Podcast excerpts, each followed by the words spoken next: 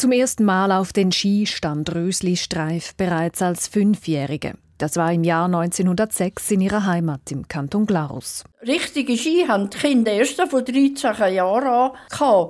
Aber mir hat, wenn ich fünf Jahre war, bei meinem Papa ein paar Ski selber geschnitzt und, und selber im Dampf gesotten zum Bügen. Erzählt Rösli Streif in der Sendung zum Beispiel, die 1985 über sie gemacht wurde.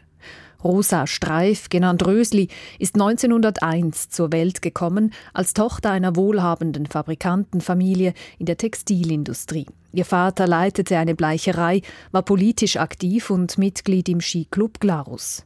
Mit seinen Kindern teilte er seine Sportbegeisterung. Rösli wuchs mit zwei Brüdern und einer Schwester auf und entsprach schon als Kind nicht den üblichen Normvorstellungen. Ich bin einer von den drei bleichen Buben.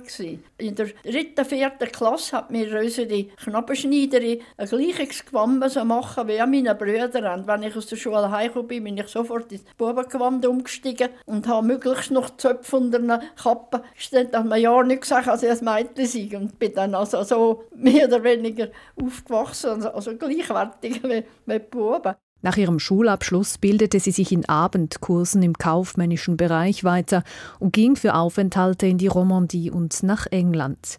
1939 wurde sie Lastwagenfahrerin im Frauenhilfsdienst der Armee und einen großen Teil ihres Lebens arbeitete sie in der Bleicherei ihres Vaters. Ich bin gerne im Geschäft. Ich habe viele, darum habe ich auch nicht geheiratet, weil ich lieber das, das Büro gemacht habe. Ich bin nicht eine gute Hausfrau, ich bin auch jetzt nicht eine gute Hausfrau. 37 Jahre habe ich also das Büro gemacht. Und dann die letzten fünf Jahre, als der Papa gestorben ist, habe ich nach fünf Jahren Bleiche, also die Fabrik geleitet als Direktor.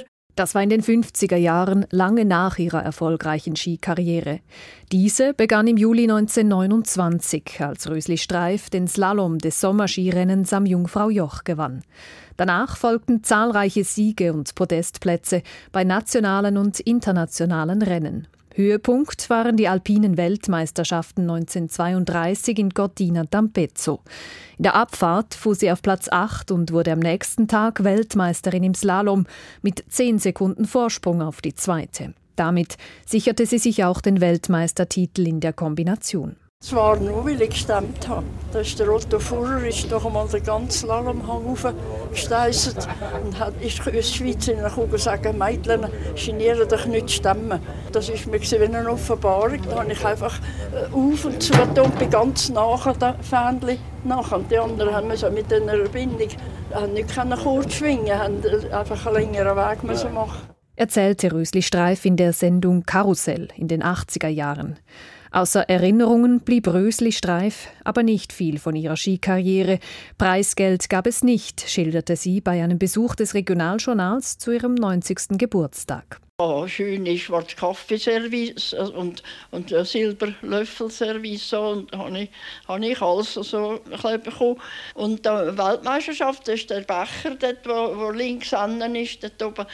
Einmal in meiner Skikarriere konnte ich bei Mattenhofer ein, ein, ein paar Ski zum halben Preis kaufen. Das war alles. Trotzdem wäre sie zu dieser Zeit wohl nicht mehr Skirennfahrerin geworden. Es sei nicht mehr das Gleiche, sagte sie 1991 im Regionaljournal. So, wenn ich Erfahrung habe, wette ich das niemals mehr. Das ist dann nicht mehr der reine Sport, den wir äh, empfunden haben. Da ist man kameradschaftlich zusammengesessen am Abend mit den anderen Mannschaften und hat, es nett gehabt. Und das haben sie ja heute auch nicht mehr. Die haben ja keinen richtigen menschlichen Kontakt mehr. Das ist ja ein Krieg ums Geld heute. In Rösli Streifs aktiver Zeit als Skirennfahrerin gab es keinen großen Medienrummel um sie. Zum Teil berichtete sie selbst für die NZZ über ihre eigenen Rennen. Von den 70ern an wurde sie doch noch zur beliebten Interviewpartnerin und konnte von ihren Pionierleistungen und über den Skirennsport von früher berichten. Sie stand bis fast 90 regelmäßig auf den Ski und starb kurz nach ihrem 96. Geburtstag am 7. Februar 1997.